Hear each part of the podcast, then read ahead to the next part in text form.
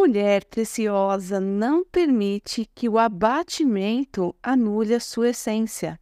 Ei, dentro de você existe quem você foi projetada para ser.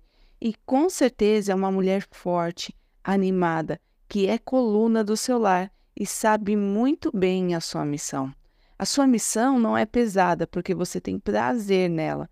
Você não fica perdida porque você sabe a direção do seu alvo.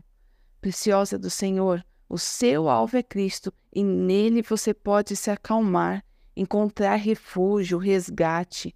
Nós, por mais ansiosas que estejamos, não podemos acrescentar um côvago ao curvo da nossa vida.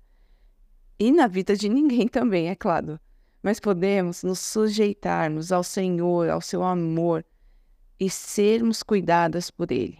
Jesus perguntou a Pedro se ele o amava e acrescentou: Então apacenta, cuida das minhas ovelhas. Por que Jesus disse isso a Pedro?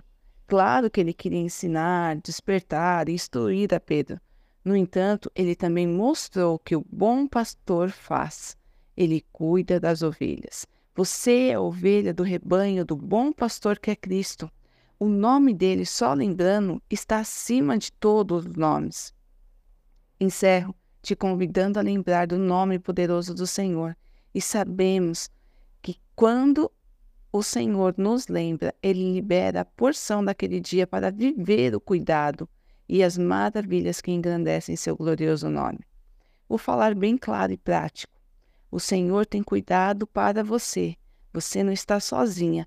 O que ele te faz lembrar é a direção que você pode se apegar para lançar fora o que te abate.